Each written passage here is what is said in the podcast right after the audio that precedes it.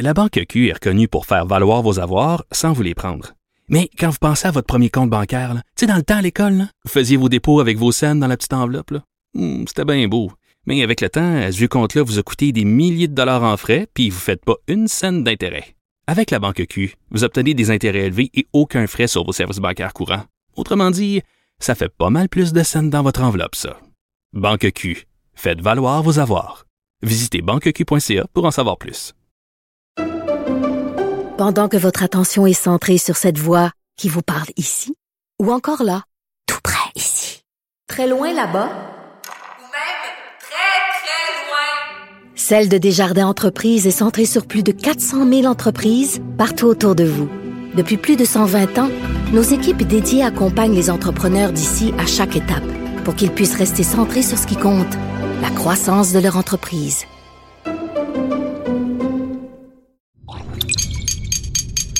Cube Radio. Sophie Durocher. Sophie Durocher. Sophie Durocher. Mon nom est Sophie Durocher. Sophie Durocher. Des opinions éclairantes qui font la différence. Cube Radio.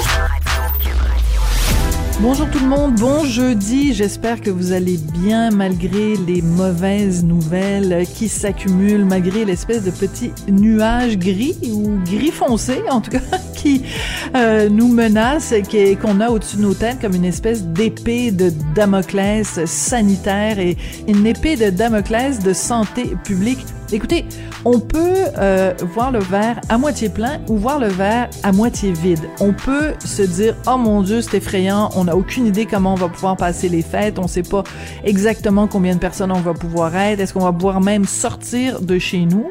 On peut regarder ça comme ça ou on peut aussi se comparer avec là où on était en décembre 2020. Rappelez-vous décembre 2020. Là, aujourd'hui, on est le 16 décembre. Rappelez-vous, 16 décembre 2020. On commençait tout juste à vacciner. Hein? Vous vous souvenez, la première dame qui s'est fait vacciner, c'était le 15 décembre 2020. Là, aujourd'hui, on est rendu un an plus tard avec plus de 80% de la population au Québec qui, est, qui vaccinée. On parle de troisième dose, on parle d'enfants qui se font vacciner. On n'était pas là du tout, du tout, du tout. Euh, en décembre à pareille date l'année dernière à l'année dernière, là, rappelez-vous les chiffres, il y avait en moyenne une trentaine de personnes par jour qui mouraient de la COVID.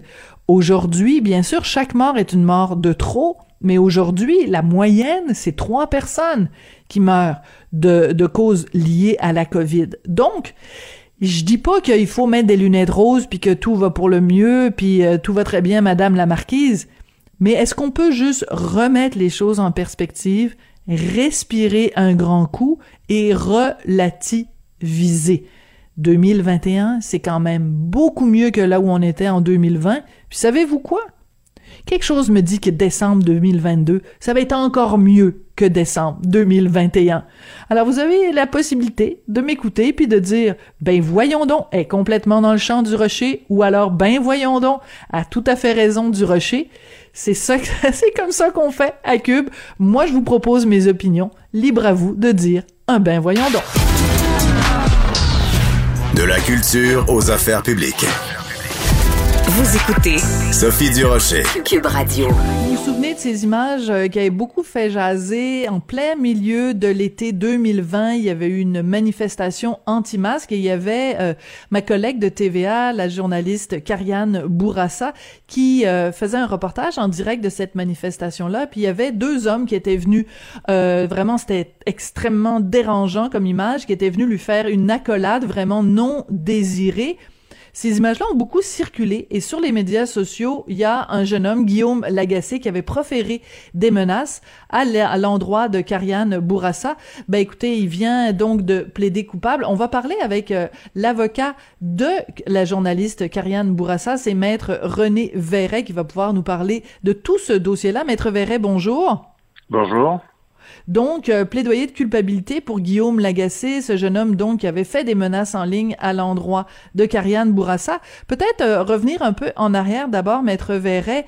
Comment, euh, quel a été l'impact pour Madame Bourassa des menaces que Monsieur Lagacé avait faites sur Internet? Écoutez, Madame Bourassa était profondément troublée, on peut le comprendre, parce que au-delà des des messages ou des écrits que cet homme-là a fait sur les réseaux sociaux, ben, ça engendrait une prolifération Il y a beaucoup d'autres personnes par la suite qui ont des commentaires haineux.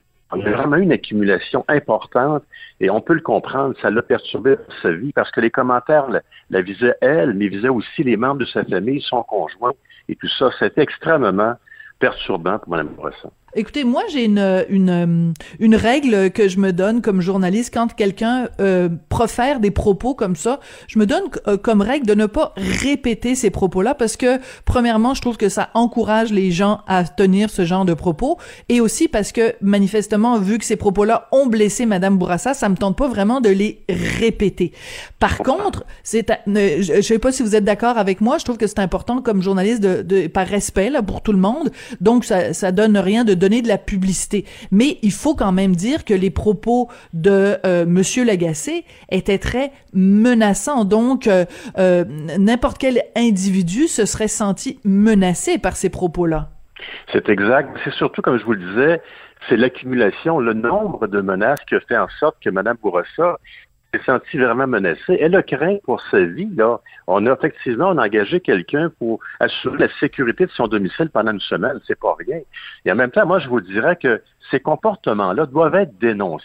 Parce qu'effectivement, ces gens-là, on l'espère, c'était le cas de Guillaume Legacy, ben, ils vont être dénoncés, puis ils vont être prêts à la justice.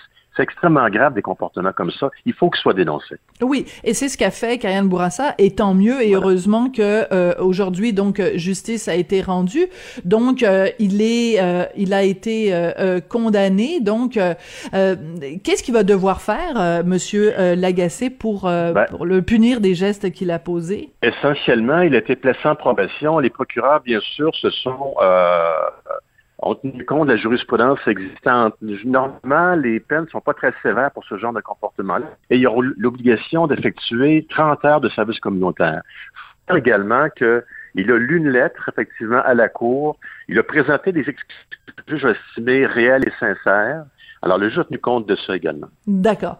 Euh, je sens dans votre voix, Maître Verret, que vous trouvez, euh, vous laissez entendre en tout cas que les peines devraient peut-être être plus sévères pour qu'elles aient un effet dissuasif. Je, vous avez raison parce qu'il euh, a entériné la suggestion commune des partis, mais il a quand même mentionné que cette peine-là était clémente, qu'elle n'était pas très sévère. Alors, je vous, je vous cite les propos du juge. C'est lui, effectivement, qui a mentionné qu'effectivement, la peine n'était pas très sévère. Ouais.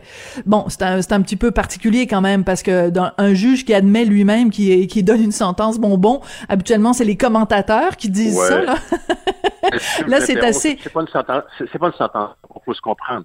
C'est quand même compte des, des, autres dossiers qui ont été traduits en justice, notamment des menaces envers des politiciens, où généralement, c'est ajouter les travaux communautaires, chose qu'on n'avait pas dans les autres dossiers normalement. Donc, elle se démarque un peu, cette peine-là, des autres peines qui ont été prononcées pour des crimes semblables, mais je pense pas qu'on puisse euh, la condamner une sentence bonbon. Le juge a mentionné que, bon, elle n'était peut-être pas sévère, mais qu'il a quand même compris qu'elle était raisonnable. D'accord. Vous avez vous avez bien fait de me de me corriger, maître maître Verret. Euh, je veux revenir sur euh, l'état d'esprit de Karianne, de Madame oui. Karianne Bourassa, votre cliente, parce que euh, je pense qu'il y, y, a beaucoup de gens euh, qui euh, qui sont qui, des, des, des fervents, euh, des fans des médias sociaux qui ne se rendent pas compte de l'impact que des simples mots peuvent avoir, euh, ils se cachent derrière leur écran puis ils se disent bon ben de toute façon c'est pas grave, ces gens-là sont des personnalités publiques, on peut euh, leur dire les pires niaiseries. Euh, de toute façon, à la rigueur, ils ont juste à pas les lire. Moi j'entends ça des fois ouais. moi quand je quand je vais ouais. sur la place publique puis ouais. euh, que je dis bon ben un tel un tel m'a m'a a dit qu'il allait me violer ou que je, ouais. il souhaitait que j'ai le cancer, les gens me répondent ben t'as juste à pas les lire. Et je trouve que ça n'est ben, pas une réponse appropriée. Ben, ce que vous dites, ça rejoint exactement les propos contenus de l'accusé euh, à la cour euh, mardi matin. Lui-même a reconnu qu'effectivement, il réalisait pas la gravité des, des propos et des écrits qu'il diffusait sur le web. Euh, il a pris compte par la suite, effectivement, du fait que c'était grave, qu'il y avait des conséquences pour les, les gens qui étaient visés par les menaces.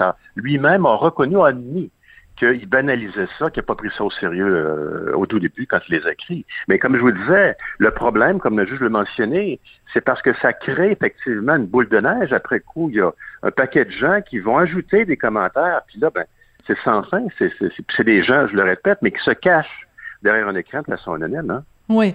Euh, Parle, vous nous avez parlé donc de l'état d'esprit de Madame Bourassa au moment des faits, au moment où ces menaces-là ont été euh, proférées. Pouvez-vous nous parler un petit peu de son état d'esprit maintenant, une fois que la sentence a été euh, rendue?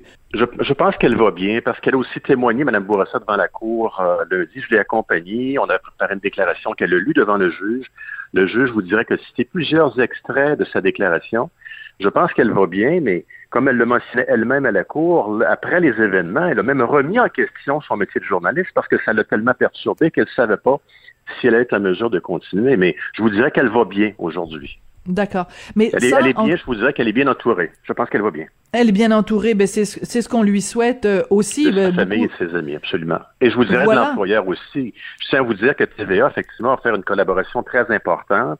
Euh, en plus, effectivement, de, lui procurer un avocat. Et je sais qu'il y a des mesures qui ont été prises par euh, TVA, effectivement, pour le soutenir, pour l'assister et pour l'encadrer. Oui, et ça, je, je, suis contente que vous le, le mentionnez parce que, bon, euh, TVA, c'est québécois et euh, je, je m'excuse d'ouvrir une parenthèse là-dessus, mais à deux reprises, et mon mari et moi et nous deux, on a été l'objet de menaces par le passé et Québécois a été exemplaire et nous a offert exactement tout ce que vous décrivez, soutien psychologique, soutien avec des, gardiens de sécurité devant chez nous.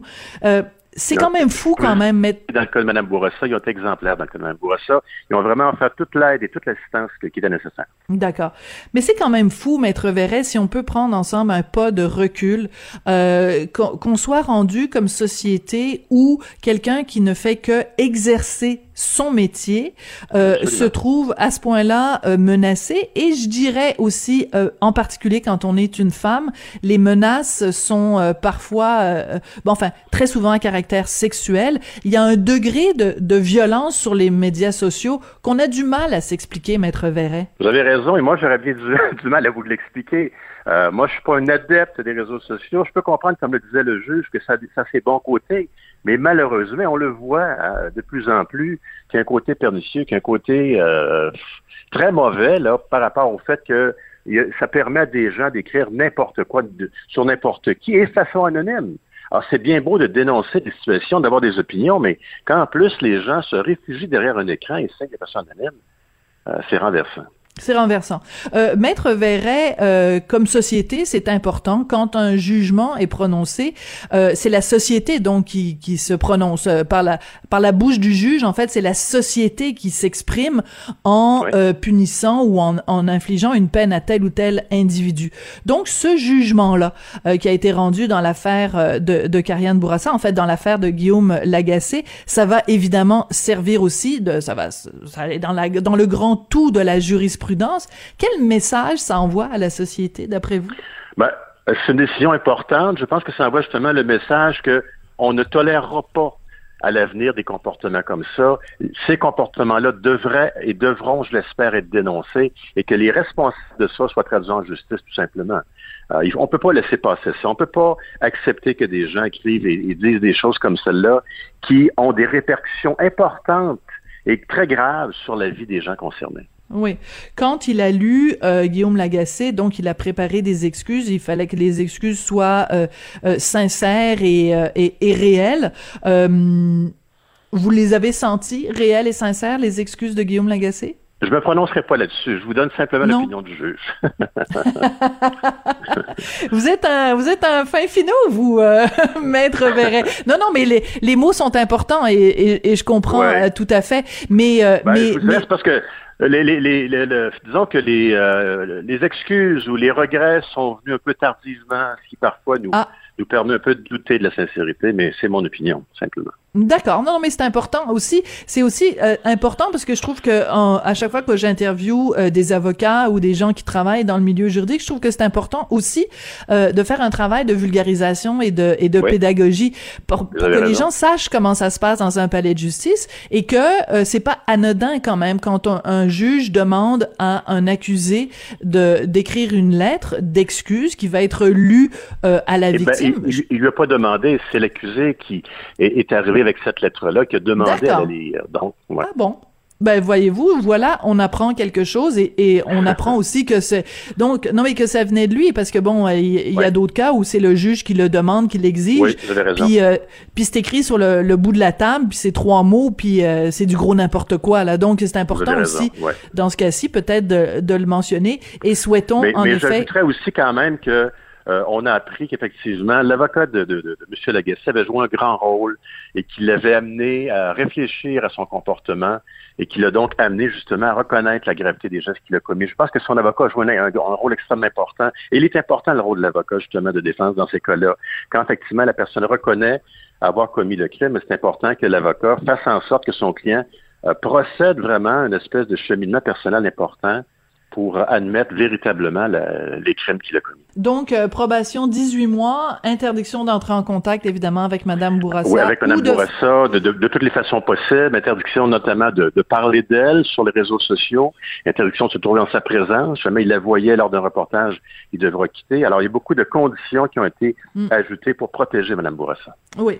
Et euh, ben, à travers elle aussi, c'est euh, toute la profession de, journaliste, une profession qui a quand même été beaucoup euh, depuis le début de la pandémie parce que les gens ont pris raison. trop souvent euh, les, les, journalistes à part comme des boucs émissaires, en fait, des têtes de turc, comme si, euh, parce que nous, on, on, on, couvrait, moi et mes collègues, on couvrait euh, la pandémie et qu'on couvrait parfois des nouvelles qui ne faisaient pas plaisir aux gens, ben ne vous en prenez pas aux messagers, non, ben, on fait ça. juste notre job. Je pense ben, que c'est message. Parce que même, j'écoutais un animateur cette semaine à la télé qui disait que même nous, on est tannés de parler de la COVID. On peut comprendre, ça fait presque deux ans. Alors, on peut comprendre que les gens soient excédés d'entendre parler de cette euh, pandémie-là terrible qu'on qu vit encore. Absolument. Mais les Euh, journalistes, comme vous le dites, ben, ils font leur travail, puis leur travail, c'est de rapporter les faits, de rapporter la vérité, notamment scientifique. Et surtout que dans ce cas-là, écoutez, c'est quand même hallucinant parce qu'elle se faisait reprocher des choses alors que c'était elle qui avait été la victime de ces deux individus Voilà. qui étaient venus voilà. l'intimider voilà. physiquement. Donc c'était une double, elle était doublement victime, Gariane Bourassa. Elle était victime. exactement. Et des- d'ailleurs, il y a donc deux personnes qui ont, qui ont fait l'objet d'enquêtes criminelles. Il y a d'abord les personnes qui l'ont, comme vous l'avez dit, euh, qui l'ont prise de force euh, dans, leur, dans leurs bras. Puis il y a cette personne-là, effectivement, euh, à Laval, qui a proféré des menaces. Voilà. Ben écoutez, ça a été euh, très intéressant. Euh, offrez euh, de, donc euh, de notre part, de la part des, des, des auditeurs, en tout cas euh, toute notre empathie à Kariane Bourassa et à vous, Maître Verret. Bon, on vous souhaite un joyeux Noël, une bonne année 2022. Merci, Et, Mme euh, Durocher. Merci à vous et à votre, à votre famille. Merci et euh, merci d'avoir pris le temps euh, de, de venir euh, nous expliquer la cause et de nous expliquer votre point de vue. Et surtout, je pense le message pour tout le monde. Là. Derrière vos, vos écrans, là, derrière votre clavier, calmez-vous donc le pompon. Euh, j'en ai parlé à plusieurs reprises cette année, puis même j'en ai parlé les autres années, mais cette année c'est pire que jamais là. Puis vous savez, euh, des fois le vendredi, j'allais avec Richard, euh, mon mari, euh, j'allais à son émission, puis on lisait en ondes en riant des, des, des extraits de courriels ou de commentaires qu'on reçoit. Oui, on les lisait en riant, les amis, mais c'est pas drôle, là. Se faire dire, euh, m'a te retrouvé dans une ruelle, m'a violé. Se faire dire, j'aimerais ça que t'aies le cancer. Se faire dire, t'es, t'es la plotte à Martineau, t'es la plotte à Pellado, t'es la plotte à Legault. À un moment donné, moi, ça a été ça mon quotidien pendant l'année 2021. Fait que, on se calme le pompon, tout le monde, puis on se souhaite qu'en 2022, les gens se comportent mieux sur les médias sociaux. Sophie Durocher. Une femme distinguée qui distingue le vrai du faux. Vous écoutez Sophie Durocher. Cube Radio. Les rencontres de l'heure. Marie-Claude Barrette et Sophie Durocher. La rencontre Barrette du Rocher.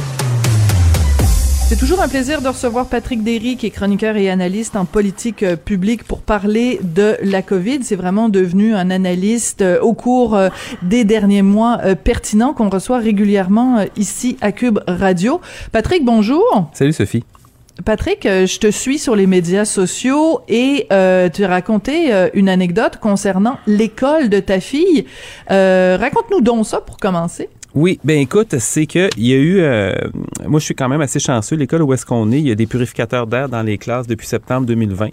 Euh, c'est une école privée, donc ils n'ont pas eu besoin de demander la permission au gouvernement. Fait qu'ils ont bien fait ça. Et il n'y avait pas eu de contamination dans les classes jusqu'à très récemment. Il y avait eu quelques cas à l'école, mais c'est des cas acquis à l'extérieur. D'accord. Là, évidemment, tout est en train de foutre le camp parce que euh, c'est ce qui arrive un peu partout.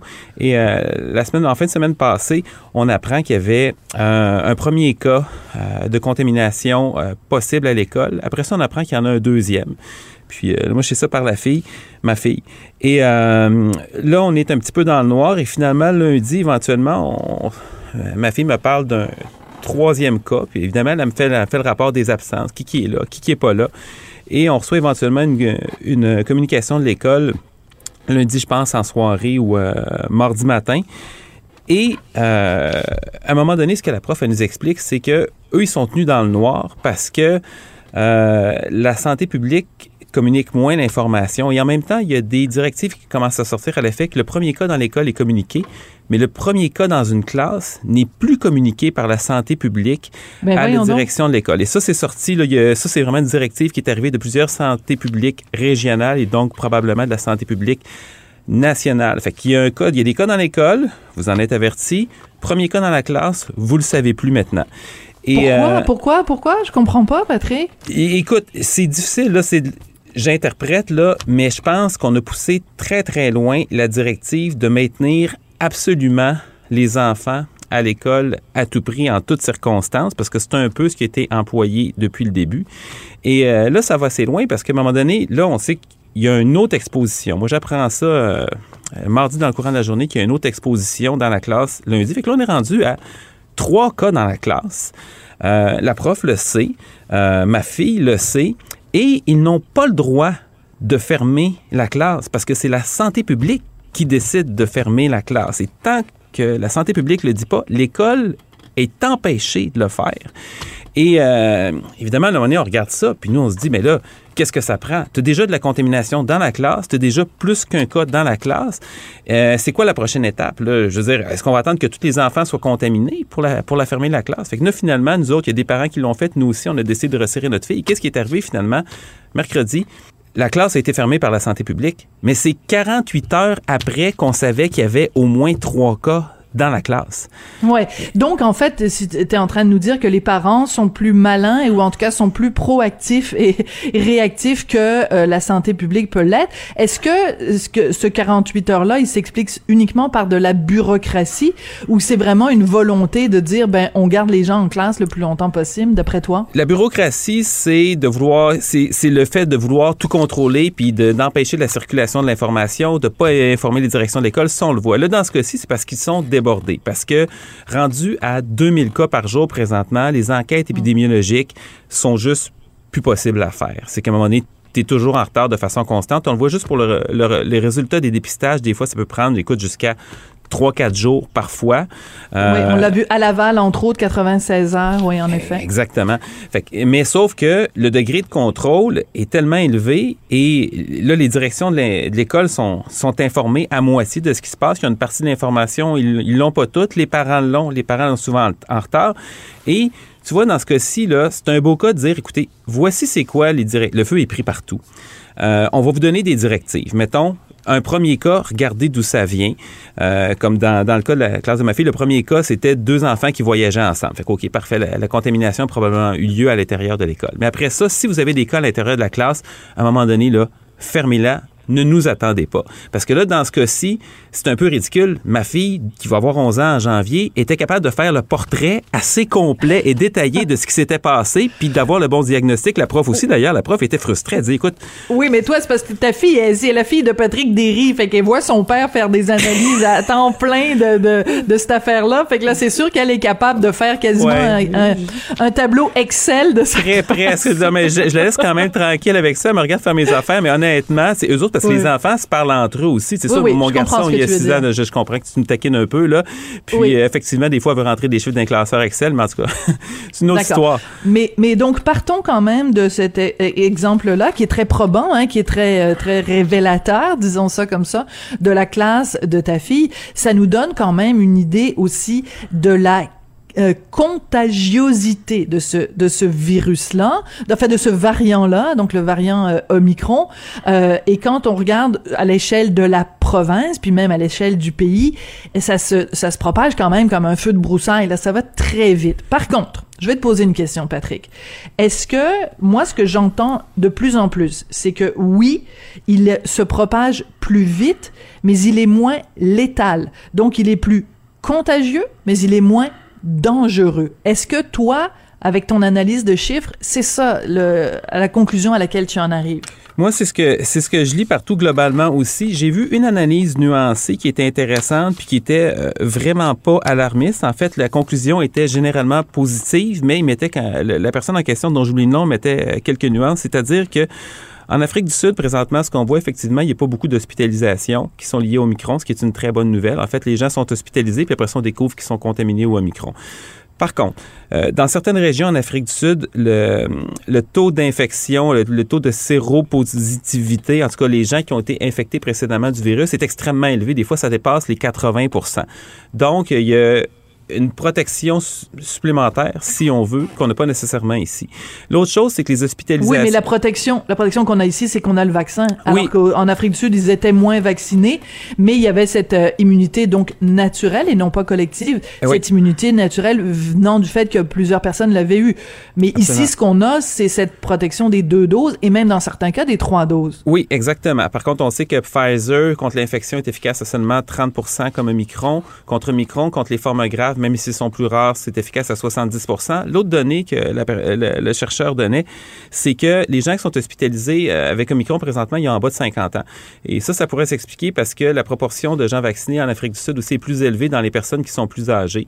Et euh, cette semaine, il y a quand même eu un premier décès lié officiellement au Omicron en, Angleterre. Et ça fait quand même pas si longtemps qu'il est là officiellement. Donc, tout ça pour dire que oui, présentement, la prépondérance de preuves et euh, que écoute, ça semble moins problématique, les symptômes sont plus légers, mais on n'est pas encore au point de dire écoute, on va tout l'attraper, puis ça va être fini. ça se peut que ça soit ça. Peut-être qu'à peut-être un moment donné, on va devoir mm. se dire, et là, je fais attention, c'est pas une recommandation, là, mais peut-être qu'à un moment donné, on va se dire, c'est peut-être mieux qu'on l'ait tout lui, plutôt qu'on ait un super Omicron après que lui, whoop, parce que l'évolution peut aller dans deux sens. On sait que généralement, les virus évoluent pour devenir moins dangereux parce que c'est une forme de survie, mais l'évolution, c'est aléatoire aussi. Fait que c'est pas impossible qu'il y aurait une super version euh, boostée du Omicron, si on veut, qui serait plus dangereuse. Mais pour l'instant, pour l'instant, c'est les formes euh, plus bénignes. Ceci dit, présentement, c'est Delta quand même qui est le gros du problème, là, aujourd'hui euh, au Québec et euh, on n'est pas prêt pour Omicron, mais le problème, c'est qu'on n'était même pas prêt pour Delta.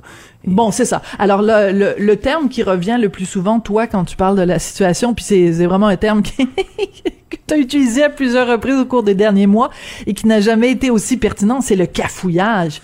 On a l'impression quand même qu'on n'a pas été, qu'on n'a pas appris, qu'on n'a pas été assez préparé. À chaque fois qu'il y a une vague qui s'en vient, que le tsunami s'en vient, on, le regarde aller puis on réagit à la dernière minute. Écoute, moi, moi j'en reviens pas. Puis, tu sais, il y a une affaire qui est bien importante aussi parce que si je critique beaucoup. Euh, et euh, ces temps-ci, il y a plus d'occasions de critiquer, mais moi, je me suis mis une règle à un moment donné. Si tu critiques après coup, il faut que tu l'aies dit avant. Et il euh, faut que tu l'aies dit aussi euh, assez clairement. Et là, dans ce cas-ci, c'est parce que c'était pas très difficile. Tu sais, à la mi-novembre, quand le gouvernement a décidé de consentir un certain nombre d'allègements, c'est dans les bars, les restos, la fin du télétravail, on a, carrément recommandé de ne plus aller en travail. on, on, retourne en présentiel. les cas montaient déjà. Mhm. Les cas montaient déjà. Et là, on était plusieurs à dire, ben voyons, c'est quoi l'urgence? Toi et moi, tous ceux qui sont double vaccinés, la vie est à peu près revenue à la normale. on va dans un bar, on va au resto, on, voit nos amis, ça va bien, on peut on fait du sport. Euh, c'était quoi l'urgence pendant que les cas commençaient à monter euh, de donner, de desserrer un peu la vis? Alors, pour deux choses. Un, parce que les enfants étaient sur le point d'être vaccinés. C'est pourquoi on n'attendait pas, je sais pas moi, cinq, six semaines le temps de vacciner une majorité d'enfants pour pas scraper Noël une deuxième année de suite? Et c'était à peu près unanime chez tous les experts en dehors du gouvernement. On a décidé de monter quand même, puis, ben c'est ça. Ben c'est ça. Mais ce qui est frustrant, c'est que donc on a dit euh, 20 personnes à Noël, on a dit aller en, en, en présentiel, et, et ça nous fait faire un cha-cha. Ça veut dire qu'on a dit euh, euh, oui, vous pouvez euh, retourner travailler. Puis là, qu'est-ce que Dubé nous dit cette semaine? Ben non, on recommande le télétravail. D'ailleurs, moi, je fais du télétravail en ce moment. Je suis devant mon, mon micro euh, bien installé dans le confort de mon de mon bureau. Non, mais je tiens, je trouve que c'est important de le dire aux auditeurs que, euh, je veux dire, à Cube, on fait notre part. Quand le gouvernement dit faites du télétravail, si vous le pouvez, ben on le fait. Moi, je travaille de chez moi. Donc, euh, tout ça pour dire que c'est un tcha-tcha parce que euh, tu fais un pas par en avant que t'aurais pas dû faire qui te force à faire après un pas par en arrière? Et qu'est-ce que ça crée dans la population? Une frustration et un sentiment de, d'improvisation aussi. Ah, c'est pas, c'est plus qu'un sentiment parce que c'est pas la première fois. Hein. Euh, c'est ça qui est frustrant parce que euh, je regarde par exemple il y a, quelques deux semaines, Monsieur Legault disait ah à 1200 cas, je pense, on va pouvoir passer un beau Noël. La semaine d'après, les conditions avaient changé un peu. Là, c'était rendu 2000 cas, il n'y a pas de problème. Monsieur Dubé, lui, a fait un peu le contraire. À 1200 cas, il était inquiet, mais la semaine d'après, il avait suivi son patron puis disait Ah, 3000 cas, il n'y a pas de problème tant que les hospitalisations ne bougent pas. Et euh, c'est jamais arrivé que les cas explosent puis que les hospitalisations ne montent pas. C'est c'est sûr que là, le ratio est moindre parce qu'on est double vacciné, mais c'est jamais arrivé. Puis, tu sais, au printemps, là, à un moment donné, M. Legault, il disait hein, le Québec résiste aux variants. Le Québec résiste à la troisième vague. Hein, en- Ben il, là. était- il s'était enroulé dans le drapeau du Québec, puis euh, il était monté sur euh, le sommet d'une colline, puis le Québec résiste. Mais Ben, qu'est-ce- comme s'il y avait un microclimat ici, comme si on était le peuple élu, toi, le, vi- le village d'irréductibles gaulois. Ben non, Ben, ça. on, va, on va l'avoir comme tout le monde. la là, résistance, euh, la résistance a duré une semaine. Ben oui, une semaine ridicule. après, on fermait des centaines d'écoles et des milliers de commerces, mais c'est pas juste ça. C'est au début avril, donc tout ça en l'espace de quelques jours. Monsieur Legault, une conférence de presse, écoute, j'avais pris des notes, c'était surréel. Il dit, ben, c'est facile à dire après, hein? On ne pouvait pas le prévoir, c'est surprenant. Il dit, ben non, c'était pas surprenant. Écoute, même l'INSPQ, qui habituellement penche pas mal dans le sens du gouvernement, était sorti de sa réserve pour dire, écoutez, ça n'a pas d'allure. Les mesures sont sont pas suffisantes présentement et le gouvernement est en train de les desserrer. Puis d'ailleurs, M. Legault avait eu cette réflexion tout à fait surréelle en disant, ben on, on s'est donné trois semaines d'air un peu, tu sais, ça nous a fait du bien. Ben non, ça n'a pas fait ça. Ça a fait en sorte qu'on s'est ramassé, on a annulé les efforts des deux mois précédents, puis c'est un peu en- ça, ça- ça qui, est encore, qui est encore arrivé. Et pourquoi, pourquoi qu'on qu'on revire d'abord présentement? Ben, c'est les hôpitaux. Parce que nos hôpitaux sont très hypothéqués présentement. C'est quand? Ouais, la capacité est, à- est quasiment atteinte. là. La capacité maximale est quasiment atteinte. là. Et, et en fait, et, et plus que ça, parce qu'on n'est jamais revenu à 100% de capacité. Puis, tu sais, notre système de santé en temps normal ne fournit pas. Quand on est à 100% on n'est pas à 100% des besoins. On est juste à 100% de la capacité de fonctionnement, mais on n'est pas à 100% des besoins de la population. On bat des records d'attente pour euh, les urgences et les, Les chirurgies. chirurgies. Ça, c'est en temps normal. Là, on, présentement, on est autour de 85-90% de la capacité parce qu'il y a encore du délestage. Il manque 5 à 10 000 infirmières dans le système, en tout cas selon qu'on le compte. Il y en a qui sont malades, il y en a qui sont partis, il y en a qui sont affectés à des tâches comme la vaccination, par exemple. Fait que quand, en conférence de presse, on nous dit, ah, ben écoutez, on a 800 lits pour la COVID, on n'est pas dépassé pour la capacité présentement, ben honnêtement, c'est de la bullshit parce que ces 800 lits-là, on les enlève autre chose. On n'a pas de marge de manœuvre. Notre marge de manœuvre est négative présentement. Chaque jour, on prend encore du retard pour les examens et les chirurgies. Fait que c'est... c'est- Tu sais, on n'a pas les moyens de prendre un seul patient de plus. Puis quand tu parles à des gens qui sont dans le système de santé, puis moi j'ai des échanges réguliers, je connais pas personne qui trouve que la gestion gouvernementale est formidable présentement. Non, ben ça c'est le point le plus le plus important. Écoute, il nous reste trois minutes, puis il faut absolument qu'on parle de ça. Donc, euh, parce que tu m'envoies toujours des petites notes euh, avant de, enfin des longues notes en fait. je Un peu trop, oui.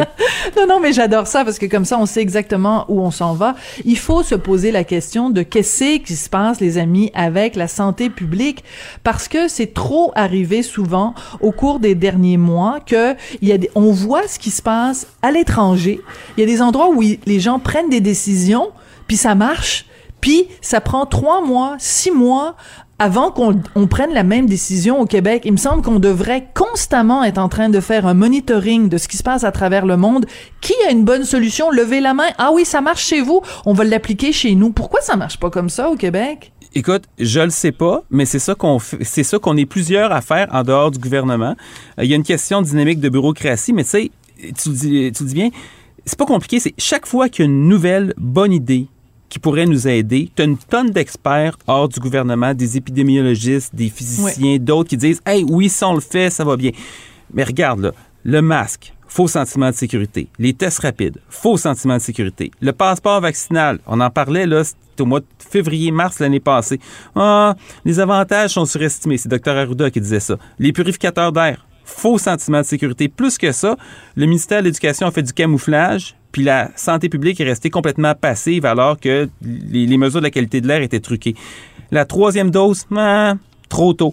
C'est pas arrivé une seule fois que la santé publique a dit Hey, oui, ça c'est bon, c'est fantastique, on va le oh, oh faire. Oh, oh, oh, attends, il y a une fois quand même où on a été proactif sur quelque chose et les autres après, on dit ah oui, finalement c'est c'est vous qui aviez raison. C'est euh, l'espacement entre les deux doses quand même. On a décidé au Québec, c'était un pari de la santé euh, publique de dire bon, on va donner les doses beaucoup plus euh, rapprochées et et ça a marché. Oui, oui, on les a espacés en fait pour pouvoir vacciner plus de personnes âgées avant. Mais ça, tu vois, ça, c'est exactement... C'est pas les rapprocher, c'est les éloigner, excuse-moi. Mais non, ça va. Mais ça, tu vois, ça, c'est exactement le genre de choses qu'il faut faire dans une pandémie. À un moment donné, c'est dire, on n'attend pas d'avoir des études en double aveugle randomisées qui sortent six mois après on regarde les conditions générales sans dire qu'on prend une chance, on prend en bon, en bon français un guesstimate, là, un espèce un, un risque calculé, mais calculé, la partie calculée dans le risque est importante, et on prend l'initiative, puis là, peut-être qu'on réussit quelque chose. Mais là, à part ça, tout ce que euh, la direction de la santé publique répète, c'est gardez vos distances puis lavez les mains.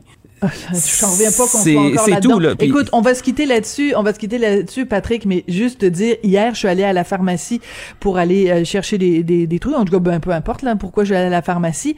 Il y a, ils ont recommencé à l'entrée de la pharmacie, il y a un préposé qui est là, puis qui te force à prendre la petite pompe puis te laver les mains.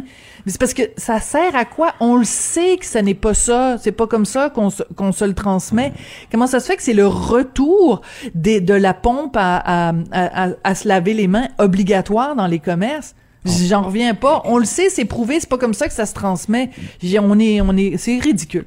En tout cas, il y a une espèce de panique. Mais c'est tout le temps qu'on a, Patrick. Fait que, sais-tu quoi? On se parle demain.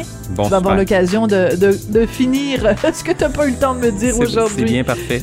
Patrick euh, Derrick est chroniqueur et analyste en politique euh, publique. On va le retrouver demain.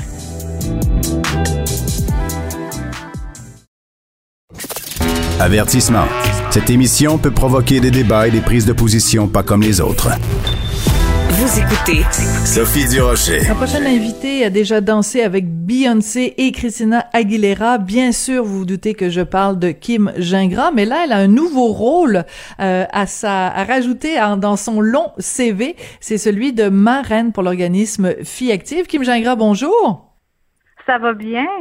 Ben moi ça va très bien parce que après avoir euh, dansé avec entre autres évidemment Beyoncé et Christina Aguilera, là vous voulez euh, donner le goût à toutes les jeunes filles au Québec de bouger. Pourquoi c'est important pour vous quand on vous a appelé pour être porte-parole marraine de filles actives? Pourquoi vous avez dit oui, Kim? Euh, oui, c'est un oui assez facile. Moi, ça fait un an que je travaille avec cet organisme-là. C'est une équipe formidable, puis j'adore leur mission. C'est sûr que moi, je, justement, ayant commencé à danser, euh, à prendre des cours de danse à l'âge de 15 ans, qui est, plus vieux que la norme, euh, je me dis, ah, j'aurais aimé ça avoir euh, un organisme comme Fille Active à l'école qui m'aurait motivé, bougé, qui m'aurait montré que c'est correct de commencer un sport à cet âge-là aussi. Des fois, on a, on a peur, on est gêné, on a, on a certaines limites qu'on se crée nous-mêmes. Donc, j'ai hâte de passer le message aux filles au secondaire que, que c'est possible de, de commencer un sport ou une activité physique euh, qui nous fait du bien. Alors, ça s'adresse vraiment aux filles à l'adolescence. Et euh, pourquoi à cet âge-là, c'est plus difficile d'amener les filles à bouger que les garçons, Kim? Euh, écoute, l'équipe de, filles actives, on fait beaucoup de recherches, ont beaucoup de statistiques sur justement, malheureusement, j'imagine avec on se parle entre nous, entre femmes, on, peut se reconnaître là-dedans avec euh, la croissance de la poitrine, le, corps qui se développe, après ça, les, petites clique les gangs à l'école. Il, y a beaucoup de choses qui fait qu'on commence peut-être à, à, se remettre en question, à se demander est-ce que je suis capable, est-ce que j'ai ma place ici, peut-être euh, je me sens moins confortable euh, dans, dans, tout le, le, phénomène de compétitionner ou d'être choisi pour une équipe. Donc, ça peut être très intimidant. Puis au secondaire, on remarque qu'il y a plusieurs filles qui lâchent le sport ou l'activité physique comparé au primaire. Oui, parce que je vais te raconter euh, une anecdote. Euh, je m'entraîne, euh, il y a un petit un terrain de football pas loin de là où j'habite, puis je vais régulièrement m'entraîner là. Et c'est juste à côté d'une école, et ça me fait rigoler parce qu'à chaque fois qu'il y a des gens de l'école qui sont là, donc tous les élèves sont sur le terrain et les gars font, ils font des tours, puis là ils se lancent le ballon, puis ça. Et pendant ce temps-là, les filles sont sur leur cellulaire en train de. C'est un cliché, mais c'est vraiment ça que je vois. Et je sais que c'est pas parce que le professeur d'éducation physique les pousse pas, c'est que il y a, y a comme un, un, un, désintérêt. Donc, je trouve que tu pars de loin, Kim, pour donner le goût, dans certains cas, de pratiquer un sport à l'adolescence. Ouais, je pense que ça, ça part vraiment dans un, un peu un manque de confiance. Je veux pas, on se remet en question, on veut bien faire. Je pense que les femmes, les filles spécifiquement, on se met beaucoup de pression à, être peut-être la meilleure de classe, celle qui gagne la médaille d'or, tout ça. Mais avec justement le message de filles actives, c'est de faire ça pour le plaisir, parce que ça nous fait du bien.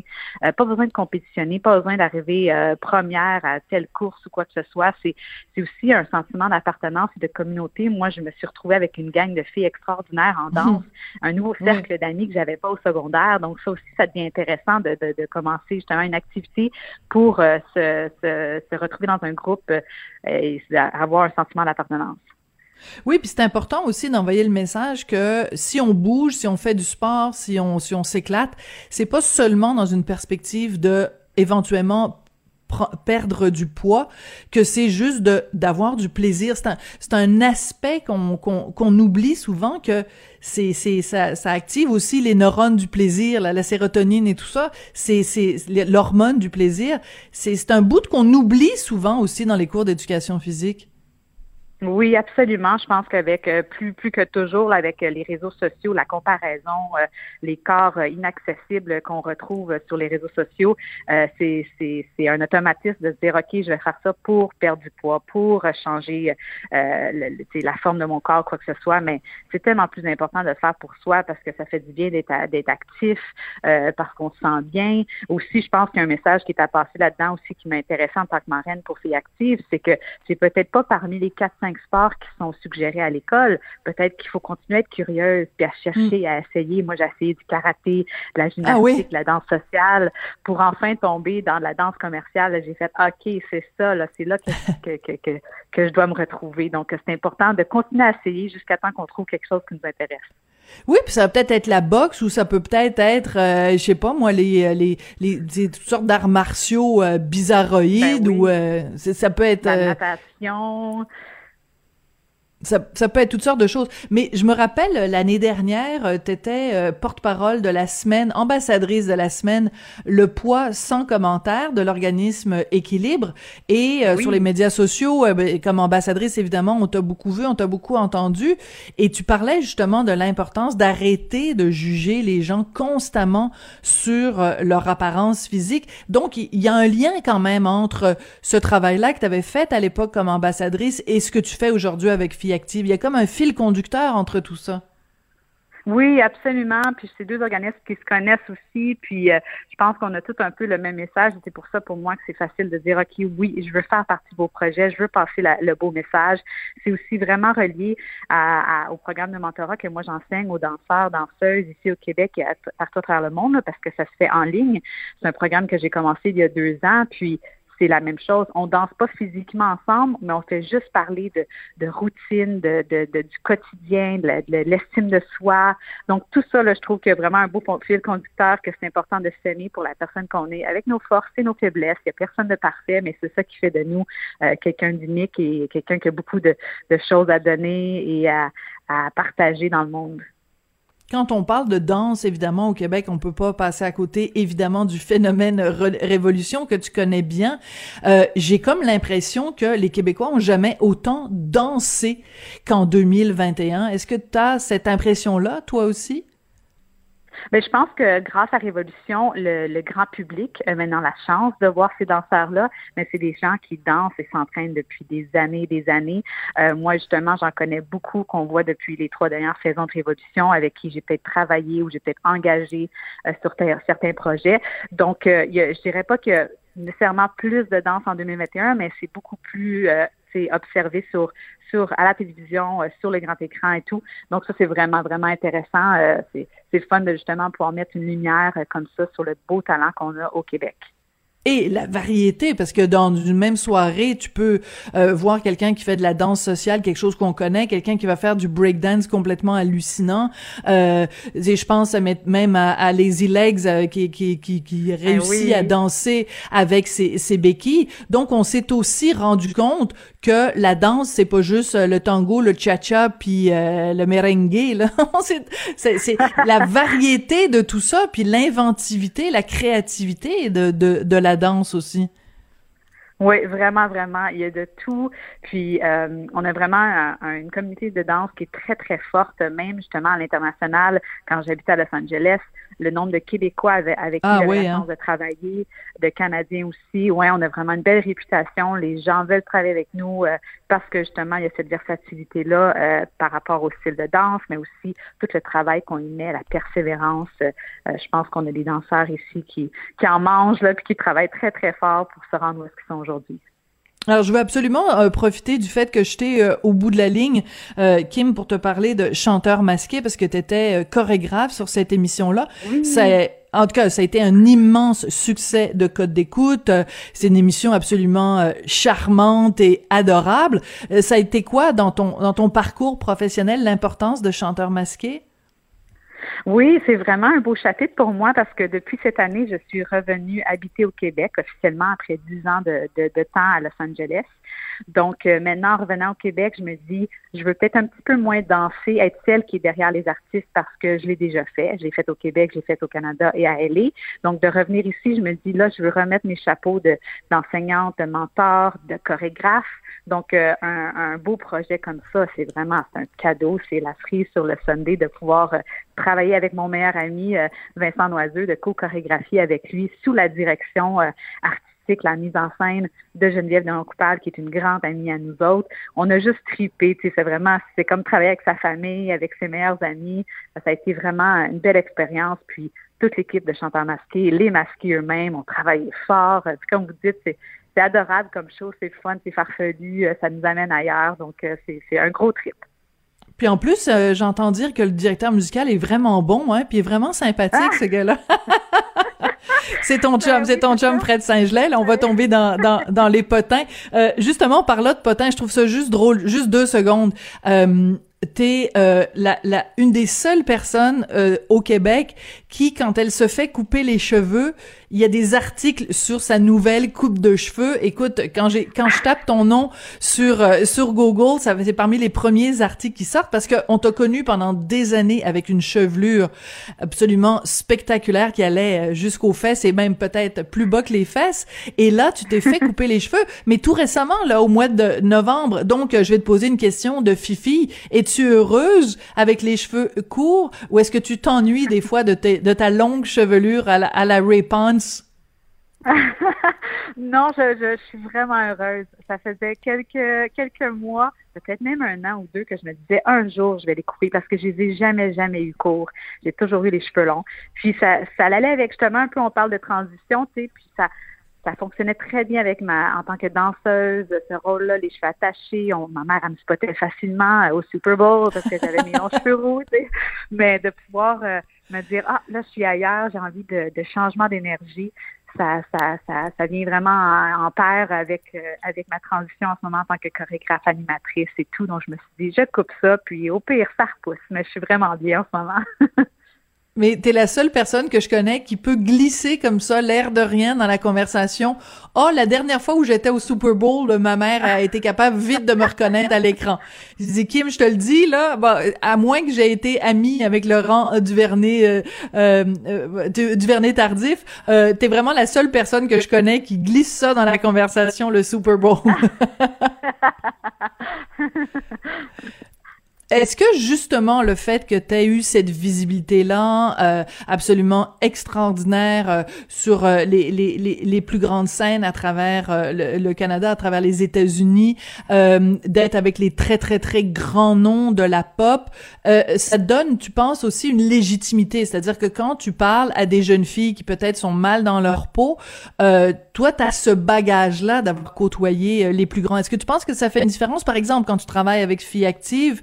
Euh, que le message passe mieux parce que tout le monde te connaît au Québec? Eh bien, tu sais, je, l'espère dans le sens que c'est pas du tout pour me vanter. Ah, j'ai travaillé avec une telle, un tel, mais je sais, j'ai été adolescente, le côté un peu glam, puis le côté wow, puis Beyoncé, c'est ça, juste au moins que ça peut attirer leur attention de Ah, je vais l'écouter un peu plus. Qu'est-ce qu'elle a à dire, Kim? ben, tant mieux, tu sais, parce que vraiment, justement, moi, j'aime aller haut, tu sais, en dessous de tout le côté glam, puis qu'on parle des vraies affaires. Euh, de, de, de, des, des hauts et des bas, des obstacles, de, la remise en question à travers laquelle moi j'ai passé et que je passe encore en tant que travailleuse autonome. Ça peut être difficile d'avoir à se prouver à chaque fois pour chacun de mes contrats. Donc, il y, a, il y, a, beaucoup de choses, beaucoup de messages, beaucoup de leçons à partager. Donc, si je peux au moins les attirer rapidement avec avec certains crédits, Ariana Grande, ça, ça marche beaucoup pour les jeunes au secondaire. Mais là, oups, OK, on écoute Kim, il y a peut-être quelque chose d'intéressant à dire là. Puis après ça, on passe à autre chose. Tu sais, je passe pas trop de temps sur, euh, sur les histoires des célébrités, mais si ça peut m'aider à faire un lien parce qu'on a quelque chose en, en commun qu'on aime, eh bien, tant mieux. Oui, c'est ça. C'est juste une accroche après pour avoir leur attention. Puis une fois que tu as leur attention, là, tu peux euh, leur parler dans le blanc des yeux puis leur dire euh, à quel point c'est important de, de, de bouger pour, euh, pour être heureux dans la vie. Ben, Kim, merci beaucoup d'être venu nous parler aujourd'hui. Bravo à la nouvelle marraine, donc, de Filles Actives. Mais je pense qu'ils gardent aussi les sœurs du Four-la-Pointe restent aussi marraines. Donc, tu te rajoutes comme quatrième marraine. Un organisme vraiment super important pour donner confiance en elles aux, aux filles adolescente. Merci beaucoup, Kim, puis euh, bonne suite des choses. Bonne année 2022. Un gros merci à toi aussi. Merci, c'est comme ça que se termine l'émission. Merci beaucoup à Jean-François Roy et Jean-François Paquet. Ben oui, aujourd'hui, j'avais deux Jean-François à l'émission. Merci à Florence Lamoureux à la recherche et on se retrouve demain. Cube Radio.